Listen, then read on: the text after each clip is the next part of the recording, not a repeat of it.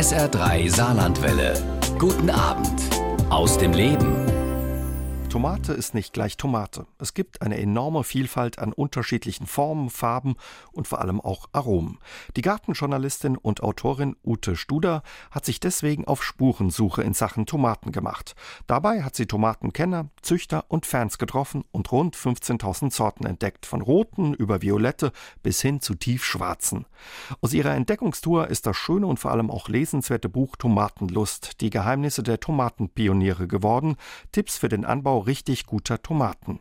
Gemeinsam machen wir heute Abend bei SA3 aus dem Leben einen Ausflug also in die wunderbare Welt der Tomaten. Und unsere heutige Sendung haben wir aufgezeichnet. Dafür war mir Ute Studer aus Zürich zugeschaltet, wo sie seit 35 Jahren lebt. Hallo Frau Studer, schön, dass Sie sich Zeit für uns nehmen. Hallo, Herr Jäger.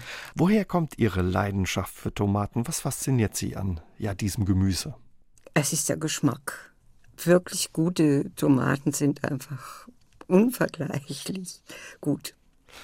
Und es ist natürlich auch die, die Vielfalt an Farben, an Formen und auch an Geschmacksvariationen, die mhm. es gibt bei den Tomaten. Das ist enorm, was es da an Geschmacksvielfalt gibt, aber auch an mhm. Formen und Farben. Darüber unterhalten wir uns später noch ein bisschen mhm. ausführlicher. Gab es so einen Moment, so was Besonderes, woran Sie sich erinnern in Sachen Tomaten, was den Geschmack gerade betrifft? Ja, die ersten Tomaten, die ich bekam, sind in den 60er Jahren gewesen. Und zwar meine Mutter hat damals in einem italienischen Gastarbeiterladen gekauft. Dunkelrote, wunderbare, riesengroße, süße Tomaten. Und das ist eigentlich immer noch der Tomatengeschmack, mit dem ich alle anderen Tomaten vergleiche. Und da fallen natürlich sehr viele durch. Was war das für ein Geschmack damals, ja, der Tomaten, die die italienischen Gastarbeiter da mitgebracht haben?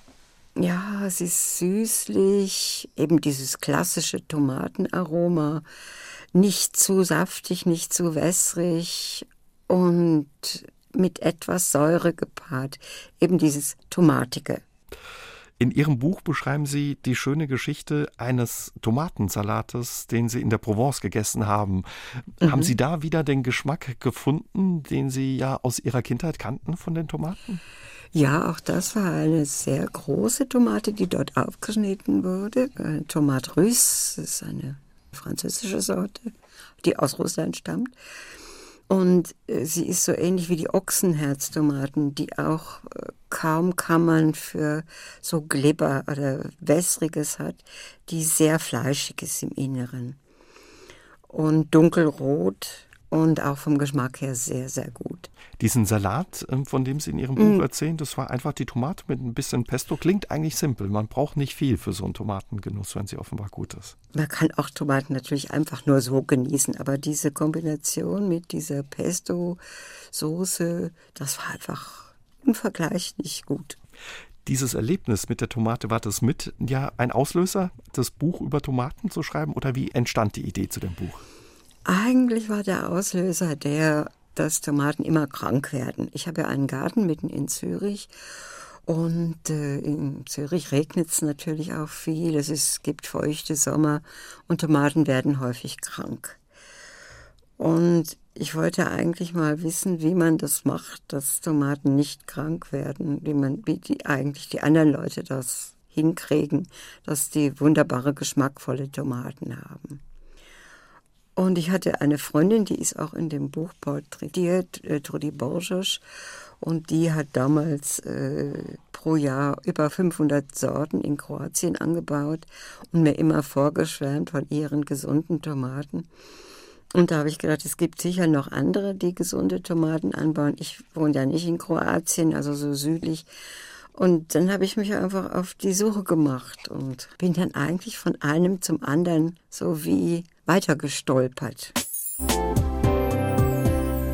Sie können beim Reinbeißen im Mund eine echte Geschmacksexplosion auslösen. Tomaten, vorausgesetzt, es ist eine gute und leckere Sorte. Wir unterhalten uns heute Abend bei SA3 aus dem Leben mit der Tomatenliebhaberin und vor allen Dingen Kennerin Ute Studer über den Geschmack guter Tomaten. Was würden Sie sagen, was zeichnet den wahren Geschmack einer Tomate aus? Wie muss die schmecken? Also das typisch Tomatische, ich, ich glaube, das kann man nicht so richtig beschreiben. Es ist einfach, dass einem das Herz aufgeht, wenn man reinbeißt. Und es muss etwas Süße haben, aber auch eine ganz leichte Säure. Und das macht zusammen eigentlich den Geschmack der Tomaten aus. Gibt es so wie bei der Form- und äh, Farbenvielfalt, gibt es da auch eine Geschmacksvielfalt? Es gibt eine enorme Geschmacksvielfalt. Es gibt Tomaten, die leichten Champignon-Aroma haben. Es gibt Melonenaroma, es gibt Ananas-Aroma. Äh, es gibt ganz verschiedene Aromen. Es gibt welche, die säuerlicher sind.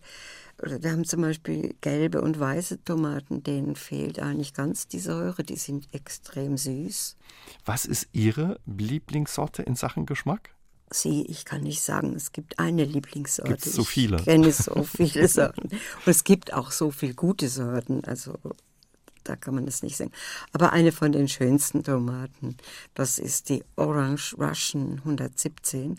Das ist eine herzförmige gelbe Tomate, die aber im Inneren gemustert ist mit äh, roten Marmorierungen.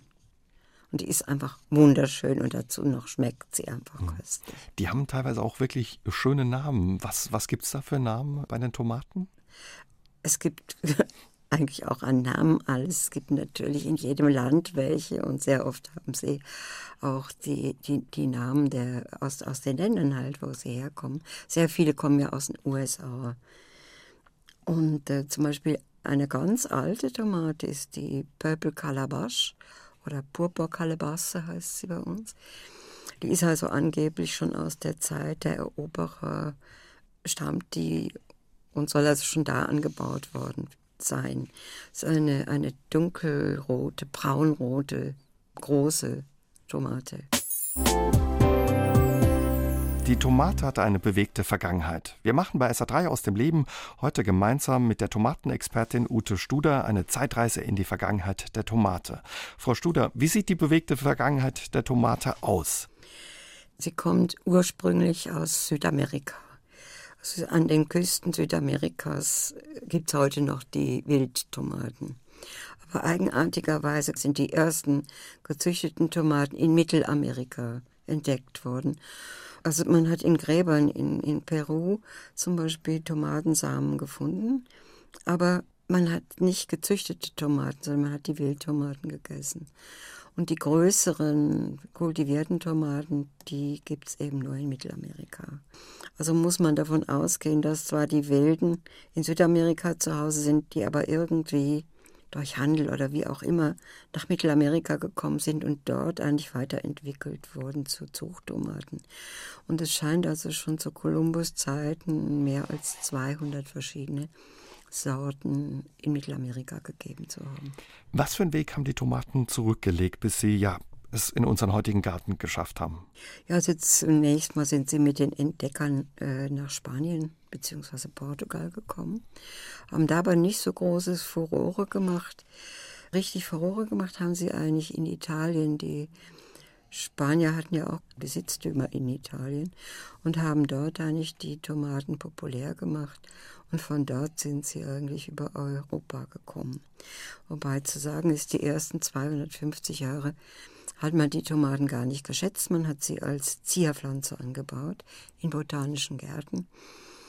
Und wegen ihrer hübschen gelben Blüten und wegen ihrer bunten Früchte. Und wenn man die alten Stiche anschaut, dann scheinen auch die ersten Tomaten, die nach Europa gekommen sind, sind keine Wildtomaten gewesen, sondern gezüchtete Tomaten.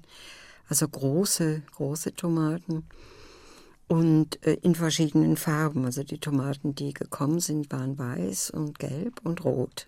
Und deswegen heißen sie in Italien immer noch Pomodoro, weil es die ersten in Italien scheinbar gelbe Tomaten gewesen sind. Das steht für äh, Goldstück oder ist Gold, das Goldapfel. Goldapfel. Wie ist sie zu ihrem Namen bei uns gekommen, Tomate? Ist ja nicht nur bei uns, sondern auch in anderen Ländern? Sie heißt aztekisch, hieß sie Tomatel. Und äh, Tomatel heißt, glaube ich, übersetzt Schwellfrucht. Und diesen aztekischen Namen hat man auch übernommen. Was ich aus Ihrem Buch auch gelernt habe, nicht nur, dass sie am Anfang eine Zierpflanze war oder als Zierpflanze gehalten wurde, in den Bildern sieht man auch, ja, dass sie wirklich schön und äh, dekorativ auch ist, sondern dass man sie auch lange für giftig gehalten hat. Ja, ich meine, man muss äh, sehen, die Tomate gehört zu den Nachtschattengewächsen und die Nachtschattengewächse, die sind hier Stechapfel, Tollkirsche, Alraune, die sind alle giftig oder hochgradig äh, toxisch, halluzinogen. Und da hatte man Angst vor. Und man hat sie natürlich in Verbindung gebracht mit den hiesig bekannten Nachtschattengewächsen. Mhm.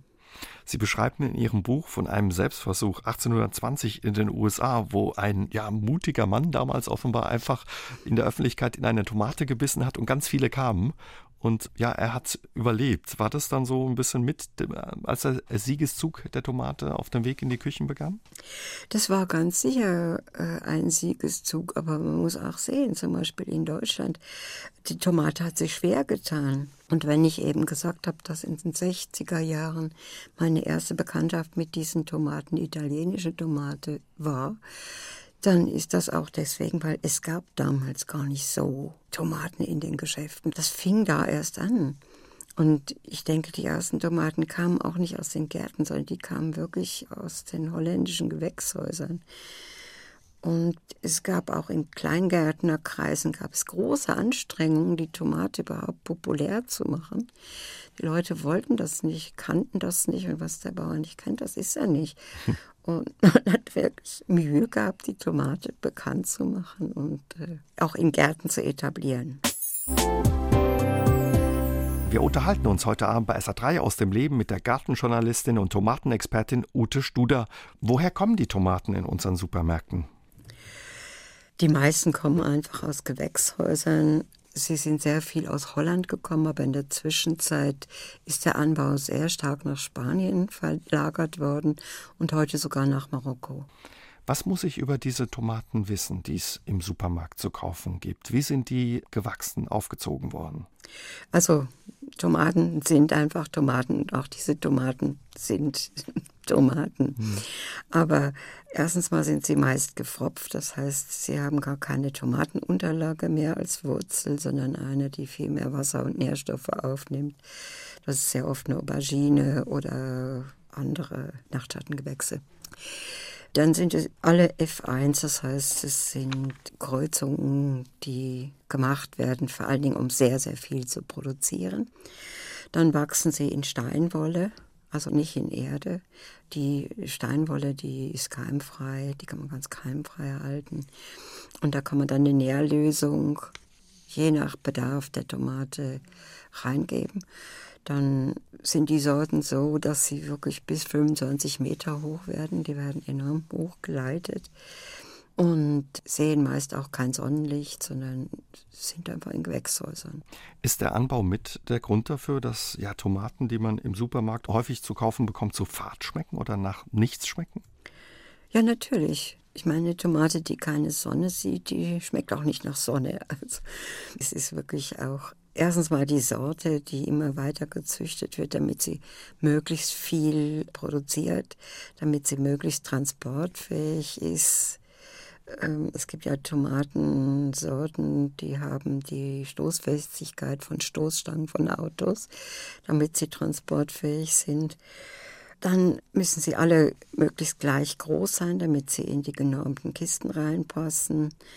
Ja, und diese Kriterien, die lassen natürlich die Zuchtziele der Züchter nicht gerade auf Geschmack züchten, sondern eben auf diese Eigenschaften des Verkaufs.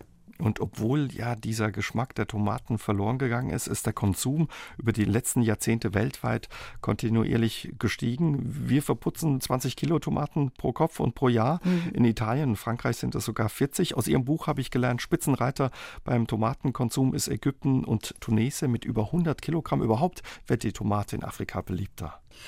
Scheinbar ja. Das ist natürlich etwas, wo man sehr schnell eine Soße mitmachen kann oder einem Gericht auch Geschmack verleihen kann, wenn man denn gute Tomaten hat. Wobei auch die nicht so gut schmeckenden Tomaten geben beim Kochen immer noch eine gute Tomatensauce. Mittlerweile auch eine wichtige Rolle in diesem Tomatengeschäft, dieser Tomatenindustrie will ich es mal nennen, spielen auch die Chinesen. Das hat mich überrascht. Mhm. Also ein Großteil der Tomaten, die auch bei uns ja, auf dem Teller landen, kommen aus China, kann man das sagen? Die Tomaten nicht, aber die ganzen Tomatenkonserven. Also Tomatenpüree, äh, Tomaten in Dosen, Pelati, eingelegte Tomaten. Die kommen aus China zum ganz großen Teil und die Büchsen, die wir kaufen im Winter, wo man denkt, oh, italienische Tomaten ist dann meist auch noch die Fahne drauf gedruckt. Mhm. Die kommen also zum sehr großen Teil aus China. Und das ist eigentlich auch erstaunlich, weil die Chinesen gar keine Tomaten essen. Gibt es in Oder der chinesischen Küche traditionellerweise nicht, ne? keine Tomaten mhm. essen. Vielleicht essen sie sie heute auch. Also dieses Tomatenmark, wo man immer denkt, Mensch, das sieht nach Italien aus, weil auch da die Nationalfarben drauf sind. Die mhm. Tomaten oder dieses Konzentrat, was da drin steckt, kommt häufig aus China. Was hat es denn für Auswirkungen, diese industrielle Produktion oder Herstellung, Aufzucht von Tomaten für die Tomate? Es ist einfach, dass die Kriterien schon wieder andere sind. Dann müssen sie leicht pflückbar sein, sie müssen maschinenerntbar sein, sie müssen sich verarbeiten lassen, zur Püree einkochen. Das ist dann wieder eine andere Sparte der Zucht auch. Und was hat die große Nachfrage äh, für Auswirkungen? Verändert das was mit der Tomatenvielfalt auch? In den letzten Jahren ist eigentlich wirklich die Tomate berühmt geworden durch die Vielfalt an Farben und man sieht das auch in allen Gartenzeitschriften. Da werden die bunten Tomaten gezeigt und es wird Lust gemacht auf den Anbau dieser bunten Tomaten und die Leute merken auch, dass es wieder Tomaten gibt, die schmecken. Und die alten Tomaten, also die alten Sorten, die wirklich noch Geschmack haben. Wobei man sagen muss, es sind auch Neuzüchtungen dabei, die sehr viel Geschmack haben. Es gibt einen ganz berühmten Züchter, der Tom Wagner in den USA, der sich sehr bemüht, Neuzüchtungen, schmackhafte Tomaten zu machen. Und das Neueste, was es gibt, sind eigentlich die Anthocyane, also die äh, violetten Farbstoffe, die in die Tomaten reingezüchtet werden um ihnen noch mehr gesundheitliche Aspekte zu geben, weil die freie Radikale fangen.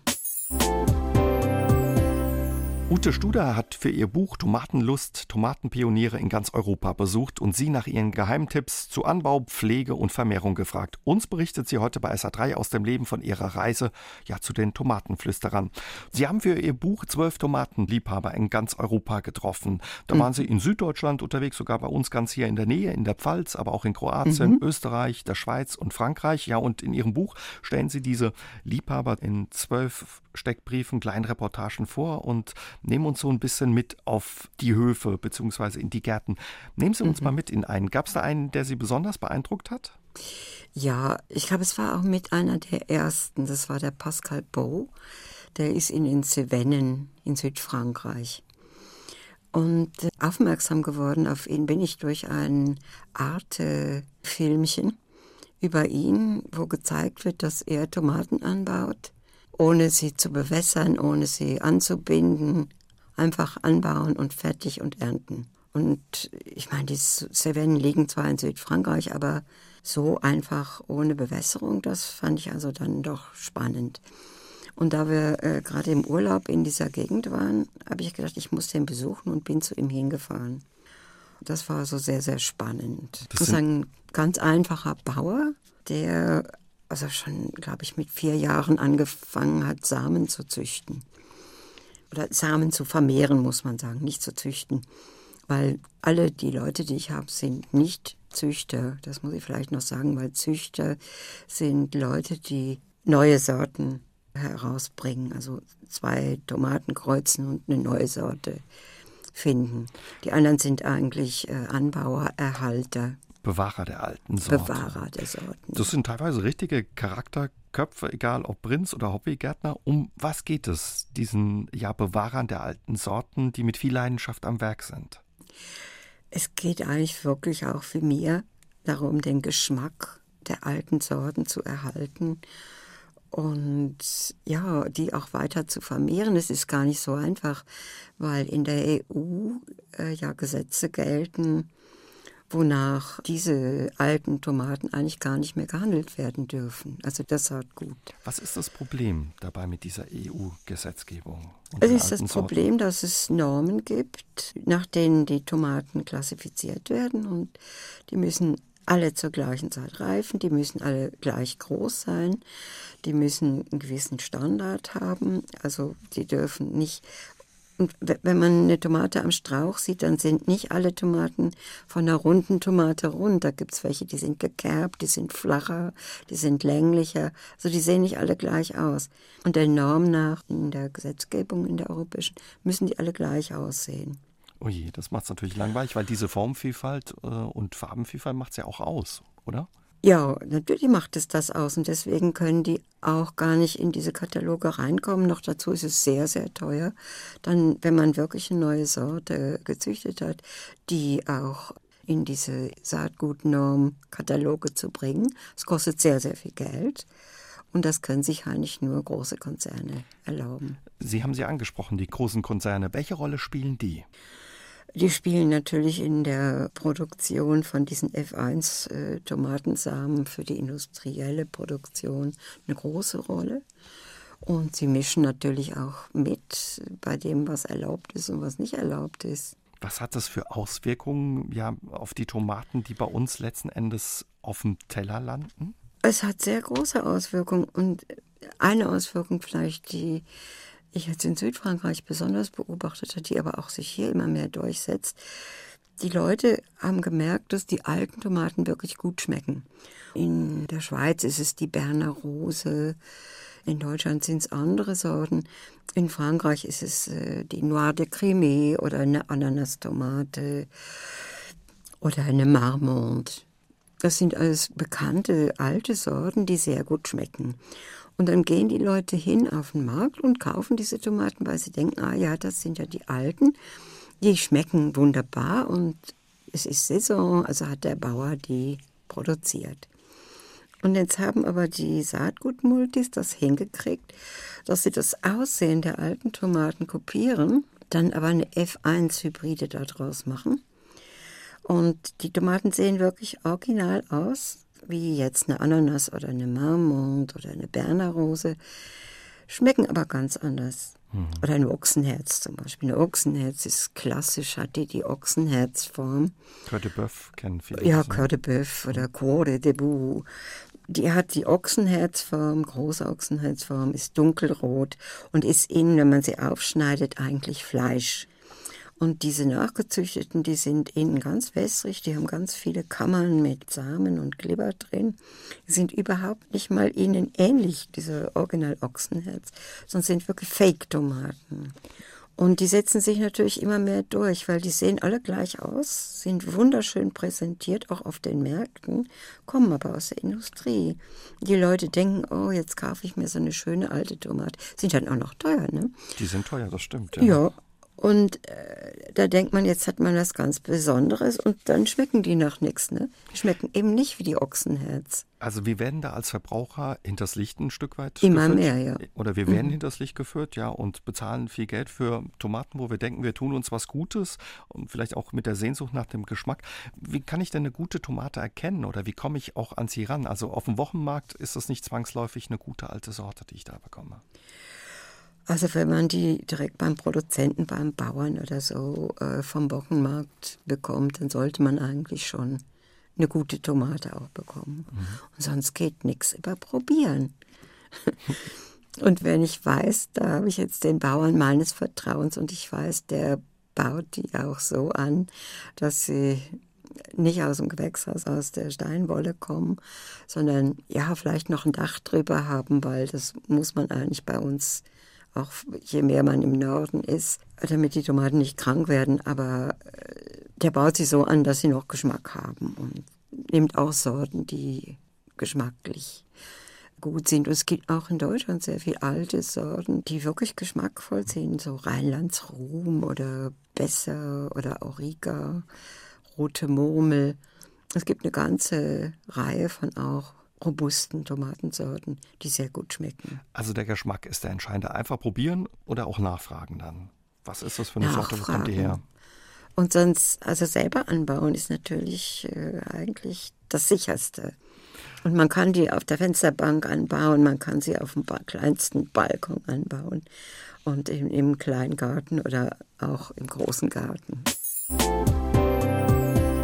Um Tomaten aufzuziehen, braucht man nicht zwei grüne Daumen, sagt mein heutiger Gast bei SA3 aus dem Leben, die Gartenjournalistin Ute Studer. Sie hat für ihr Buch Tomatenlust die Geheimnisse der Tomatenpioniere, Tomatenkenner in ganz Europa getroffen. Einige der Experten, Tipps und Tricks gibt sie auch uns heute Abend weiter. Stimmt, äh, Frau Studer, zwei äh, grüne Daumen brauchen wir nicht. Brauchen wir einen oder brauchen wir überhaupt keinen? Sind sie leicht? Man braucht eigentlich gar keinen grünen nee? Daumen, weil allein mit dem Daumen kann man sowieso nichts anfangen.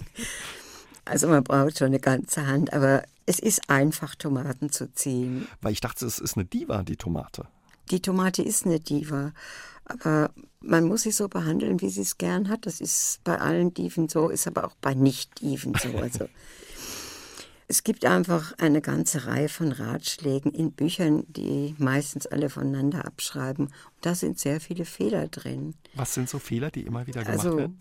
Die drei größten Fehler, die es gibt, ist zu frühe Aussaat, dann zu viel Düngen und zu viel Gießen. Ah, in den meisten Büchern steht, möglichst früh anziehen.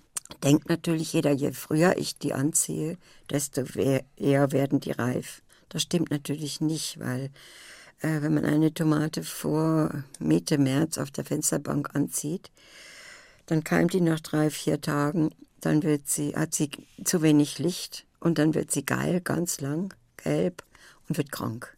Das heißt, vor, vor Mitte März darf man gar nicht anfangen, irgendwelche Tomaten zu ziehen. Und es ist nicht so, dass die, die früher gesät werden, dann auch früher erntbar sind. Meist sind die dann gar nicht erntbar. Die zweite ist eben zu viel Dünger.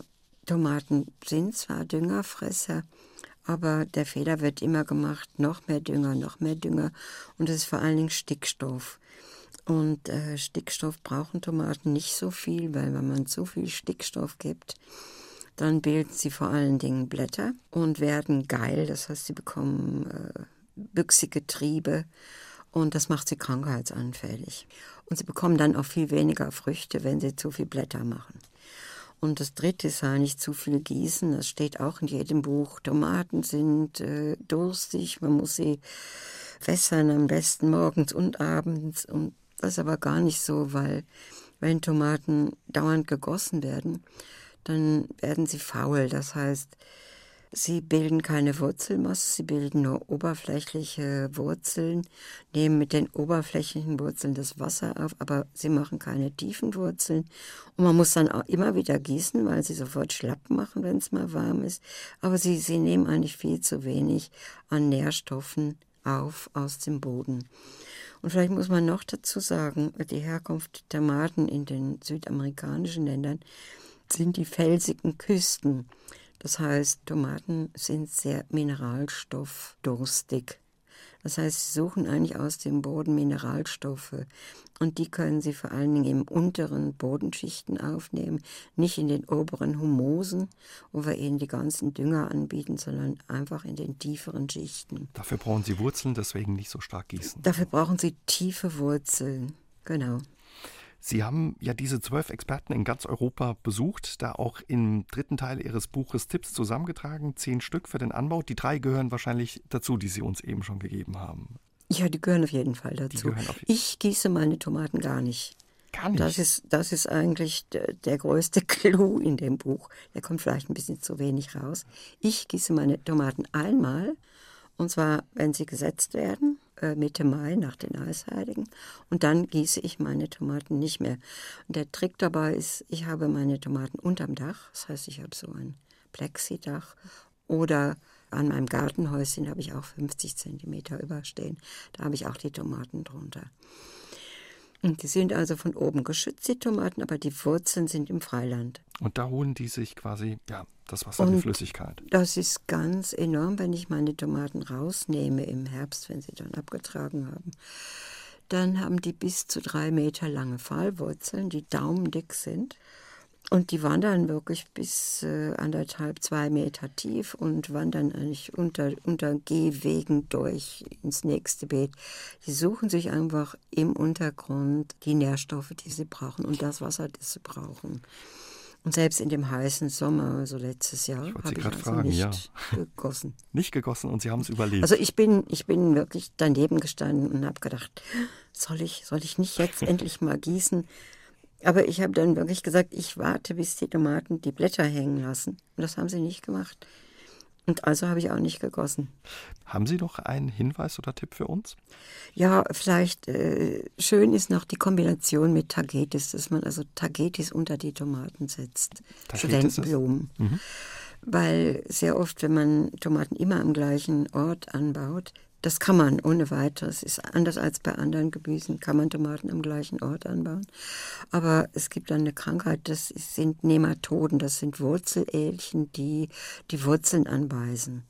Und diese Nematoden, die kann man beseitigen, indem man diese Tagetes anbaut, weil die ziehen mit ihren Duftstoffen an den Wurzeln die Nematoden an, haben dann aber einen Giftstoff in den Wurzeln, der die Nematoden abtötet. Das heißt, mit den Tagetes bekommt man den Boden nematodenfrei und bekommt damit gesunde Tomaten. Und Sie haben gesagt, um Tomaten anzubauen, braucht man nicht unbedingt einen Garten. Das funktioniert auch auf der Fensterbank oder auf dem Balkon. Was muss ich da beachten? Ja, die Töpfe müssen möglichst groß sein. Also die, die Pflanze muss Nährstoffe aufnehmen können und Tomaten werden ja bis, also es gibt Sorten, die bis acht Meter lang werden, aber die meisten werden zwei Meter hoch. Wobei äh, für, für Töpfe nimmt man meist kleinere Buschtomaten. Man muss kleinwüchsige Sorten nehmen oder kleinfrüchtige Sorten. Ansonsten gilt eigentlich das Gleiche, ein Stecken dran machen und was wichtig ist bei den normalen Tomaten, die an Stäben gezogen werden, dass man die ausgeizt, dass man also die Geiztriebe, die zwischen Blattachseln und Stamm wachsen, dass man die rausnimmt. Außer bei Buschtomaten und bei Wildtomaten, die können wachsen. Heute Abend kommen Tomatenliebhaber bei SA3 aus dem Leben voll auf ihre Kosten. Mein Gast ist die Gartenjournalistin Ute Studer. Wir unterhalten uns darüber, wie der Tomatenanbau zur Tomatenlust statt zum Tomatenfrust wird. Frau Studer, wie wichtig ist es ja, dass es zur Lust und nicht zum Frust wird, die richtige Sorte zu finden? Es ist natürlich Geschmackssache. Es gibt Leute, die haben sehr, sehr gerne diese Tomatensäure. Die bevorzugen Tomaten, die viel Säure haben. Und es gibt Leute, die mögen diese Säure gar nicht und die mögen gerne süße Tomaten. Kinder zum Beispiel mögen am allerliebsten ganz süße Tomaten. Also die kleinen Naschtomaten, die werden von Kindern geliebt. Und es ist so, die, die kleinfrüchtigen Tomaten, die Sherry-Tomaten, die haben auch weniger Säure als große Tomaten. Und ansonsten kann man vielleicht eine Geschmacksskala herstellen. Das wird erstaunen, aber es gibt ja auch grüne Tomaten, die im Reifezustand grün sind. Auch wenn sie reif daneben sind, ja. Wenn sie reif mhm. sind, ja. Green Zebra ist jetzt mal eine. Geschmacklich sind eigentlich die grünen Tomaten die allerbesten. Danach kommen die dunklen, also die schwarzen, dunkel-schwarz-rot-braunen. Danach kommen die dunkelroten, die roten, die orangenen, dann die gelben und ganz am Schluss die weißen, weil die weißen eigentlich gar keine Säure haben und damit eigentlich auch, auch geschmacklich sehr neutral sind, sagen wir mal so. Was für eine Sorte würden Sie empfehlen? Haben Sie da so Lieblingssorten? Ich habe natürlich ganz, ganz viele Lieblingssorten, aber es kommt auch darauf an, was man für Möglichkeiten hat, sie anzubauen. Ich eben schon sagte, also Buschtomaten für den Balkon, kleinere Tomaten, die aber im Geschmack durchaus mit größeren konkurrieren können. Und wer natürlich die Möglichkeit hat, im Garten äh, eine schöne große Ochsenherz anzubauen, diese Orange Russian, die ich eben mal äh, erwähnt habe, oder Auriga, eine braune Pflaume, eine Liguria, das ist eine Beuteltomate. Die sieht aus wie ein Beutel, dunkelrot, wunderbar. Ja, aber wer wirklich schwierige Verhältnisse hat, also vielleicht sehr viel Regen, feuchte Standort, der sollte wirklich auf robuste Sorten übergehen. Und da gibt es aber auch ganz, ganz viele, die sehr gut schmecken. Wenn ich mich jetzt für alte Sorten interessiere, wie komme ich da an Samen ran? Wo bekomme ich die und worauf sollte ich achten beim Kauf? Also es gibt im Internet ganz, ganz viele Anbieter von alten Sorten. Und äh, einige von den Tomatenanbauern, die ich im Buch habe, die sind auch, die vertreiben Samen. Je nach Land auch. Es gibt natürlich in ganz vielen Ländern Samenproduzenten, die alte Sorten anbieten. Aber interessant ist, dass die, äh, wenn sie die verkaufen wollen, sie, sie als äh, Zierpflanzen anbieten müssen. Warum sind so viele dieser alten Sorten in den vergangenen Jahren, Jahrzehnten verschwunden? Ja, weil sie eben industriell nicht angebaut werden können. Oder wenn ich jetzt eine, eine Ochsenherz habe oder eine Berner Rosen oder so, die sind relativ dünnhäutig. Das heißt, die kann man nicht transportieren. Also ein Bauer kann die vielleicht ein, zweimal mit auf den Markt nehmen, dann sind die matschig. Die, die halten nicht lange. Die kann ich zwei, drei Tage haben und dann muss ich sie verbraucht haben. Und das ist natürlich für den Verkauf auf dem Markt nicht besonders günstig. Da hat man natürlich immer mehr, die Zucht hat dann immer mehr Tomaten gesucht, die länger lagerfähig sind, die, die auch transportfähig sind. Und somit sind eigentlich das bis zu den berühmten wässrigen Hollandtomaten die Zuchtziele ganz andere gewesen als die Geschmacksziele, die wir als Verbraucher haben. Passen die alten Sorten noch zu unserem Klima und noch in unsere Gärten? Die passen bestens in unsere Gärten. Die passen natürlich viel besser als irgendwelche F1-Hybriden in unsere Gärten, weil die F1-Hybriden sind nicht für unsere Gärten gemacht. F1-Hybrid heißt? Das heißt, das sind äh, spezielle Kreuzungen, wo, wo zwei Sorten gekreuzt werden mit Merkmalen, die, ja, sagen wir mal, die eine ist rot, die andere ist besonders stoßfest und die werden dann miteinander bestäubt. Also der Pollen von der einen wird auf die Narbe der anderen gegeben, sodass ich eine, nach den Mendelschen Gesetzen, eine Mischung aus beidem bekomme. SA3 aus dem Leben mit der Gartenjournalistin Ute Studer. Wir unterhalten uns über Tomaten. Frau Studer, jetzt haben wir uns so viel über Tomaten und Ihre Leidenschaft unterhalten, aber Sie haben uns noch gar nicht mitgenommen in Ihren Garten. Sie selbst haben auch einen Garten, 200 äh, Quadratmeter groß und dort wachsen auch jede Menge Tomaten, über 40 Sorten. Das ist richtig. Also ich habe in meinem Garten 40 Sorten und auf dem Balkon auch nochmal 10. Und da wechsle ich aber jedes Jahr, also die Sorten. Nehmen Sie uns mal mit in Ihren Garten. Wie müssen wir uns denn vorstellen? Ich habe die Tomaten alle unterm Dach, das heißt äh, am Gartenhaus entlang, da wo die Sonne hinkommt. Tomaten brauchen Sonne. Also ich kann die nicht auf die Schattenseite, auf die Nordseite setzen. Sonne brauchen sie auf jeden Fall. Die stehen im Abstand von 50 Zentimetern an Tomatenstäben und werden dort angebunden. Also klingt nach einem richtigen Paradies. Nicht nur für Tomaten. Es ist ein Paradies weil ich habe einen Naturgarten, also wo es nur so schwirrt und summt und flirrt ansonsten. Viel Zeit, die Sie aufbringen müssen oder viel Zeit, die es Sie hält sich aufbringen? in Grenzen. Ich kann nebenbei noch Bücher schreiben. Sie haben aber auch ein privates Samenarchiv, also mit ganz vielen Sorten. Über ja. 1500 Sorten verstecken sich darin, haben Sie mir verraten. Ja. Also man merkt richtig, auch in Ihrem Buch erfährt man es, die Sorten, die alten Tomatensorten sind da. Es gibt eine richtige Bewegung, wo da getauscht wird. Was müsste passieren, dass ja diese alten Sorten noch stärker in mehr Gärten auftauchen, sich stärker verbreiten? Ja, man muss vielleicht sagen, äh, in den 70er Jahren hat man plötzlich festgestellt, es fing in Amerika an, dass die alten Sorten verschwinden. Und dort hat sich die Organisation Seed Savers äh, Exchange gebildet. Und kurz danach sind auch in Europa solche Organisationen aufgebaut worden. Pro Speziarara in der Schweiz, der FAN in, in Deutschland, die sich um den Erhalt alter Sorten gekümmert haben. Wobei man natürlich sagen muss, dass die den Fundus überhaupt haben konnten. Das ist, weil die Leute aus den alten Sorten eigentlich ihre Samenschätze immer weiterentwickelt haben. Und äh, ich habe das jetzt eigentlich erfahren, als ich mich mal um Italien gekümmert habe, weil Italien kommt in meinem Buch gar nicht vor. In Italien ist es so, dass die Samen eigentlich innerhalb vom Dorf weitergegeben werden. Die werden also in der Familie wie vererbt und von Generation zu Generation weitergegeben. Ein richtiger Schatz. Ist ein richtiger Schatz, ein Samenschatz. Es gibt eine, die heißt Costoluto Fiorentino, die kommt aus Florenz. Also die heißt die, die kotelettförmige aus, aus Florenz. Aber dieses Samen weitergeben, das kann man eben nur mit diesen alten Sorten machen oder mit diesen samenfesten Sorten machen. Die F1-Hybriden, die sind ja nicht samenfest. Das heißt, wenn ich eine F1-Hybride ne, nehme und die Samen aussehe, dann bekomme ich die ganzen Großeltern. Samenfest heißt, ich muss darauf achten, dass da sich nicht eine andere Tomate mit reinschleicht. Samen, ja, oder? genau in diese, in meine Tomate, die ich da samenfest, wie Sie das nennen, erhalten will. Das, das ist so, ja.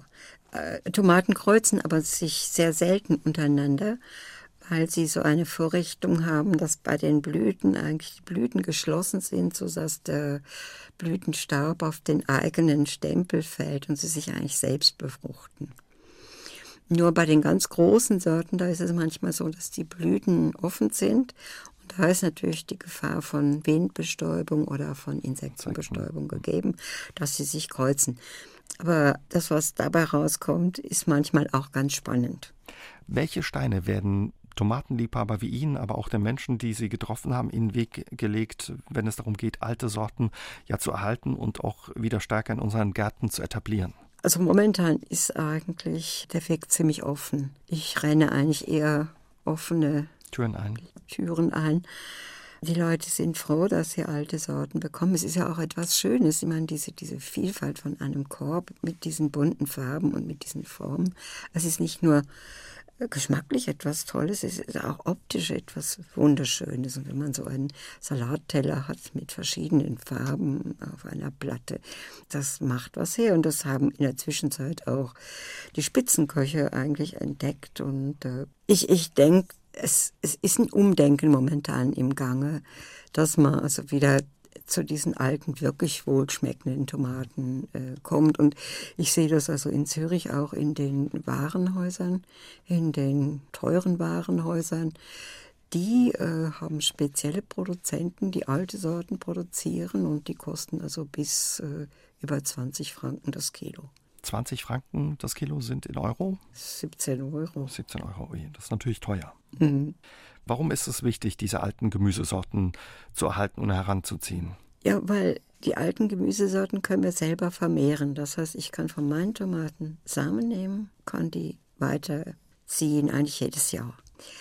Und das kann ich mit den F1-Hybriden nicht. Das heißt, da bin ich auf die Industrie angewiesen, dass die, die jedes Jahr wieder neu produziert. Und ich kann also meinen Enkeln, und ich habe drei Enkelinnen, denen kann ich also meine Tomatensamen hinterlassen. Und die können die auch wieder anbauen. Und die haben dann das Glück, dass sie irgendwann mal sagen können, meine Tomaten schmecken noch wie bei meiner Oma. Was genau so ist es. Was viele sich von uns wünschen. Was würden Sie sich für die Tomate wünschen, Frau Studer? Dass die Vielfalt erhalten bleibt, vor allen Dingen die geschmackliche Vielfalt. Und es ist natürlich etwas ganz anderes, wenn ich im Sommer in meinen Garten gehe und eine äh, Tomate vom Strauch äh, in den Mund wandern lasse, die sonnengewärmt ist und wirklich reif ist. Und dann habe ich einfach ein, ein total gutes Gefühl. Und das ist etwas anderes, als wenn ich mitten im Winter in eine Hollandtomate beiße. Darum beneiden Sie viele unserer Hörerinnen und Hörer, die auch Tomatenfans sind. Was kann jeder Einzelne von uns tun, damit ja dieser Erhalt der Vielfalt weiter besteht oder noch größer wird? Es ist natürlich so, vor allen Dingen die Erhalterorganisationen auch zu stützen und zu unterstützen. Und ich denke, das ist ganz wichtig, das zu machen und natürlich selber anbauen oder eben Anbauer zu unterstützen, weil äh, es ist natürlich nicht einfach, Tomaten anzubauen, wo ich Schwierigkeiten habe, sie zum Markt zu transportieren und wieder zurück und dafür auch einen entsprechenden Preis erzielen muss. Mhm. Deswegen vielleicht im eigenen Garten oder auf der Fensterbank den Balkon probieren. Vielen Dank, Frau Studer, dass Sie diese Abenteuerreise, Entdeckungstour mit uns ja in die Welt der Tomaten gemacht haben. Dankeschön. Das habe ich gerne gemacht. Und Ich sage Ihnen nochmal, wie das schöne und wirklich lesenswerte Buch von Ute Stutter heißt. Tomatenlust, die Geheimnisse der Tomatenpioniere, Tipps für den Anbau richtig guter Tomaten im Hauptverlag erschienen. Und jeder, der sich für Tomaten interessiert, sollte da mal reingucken.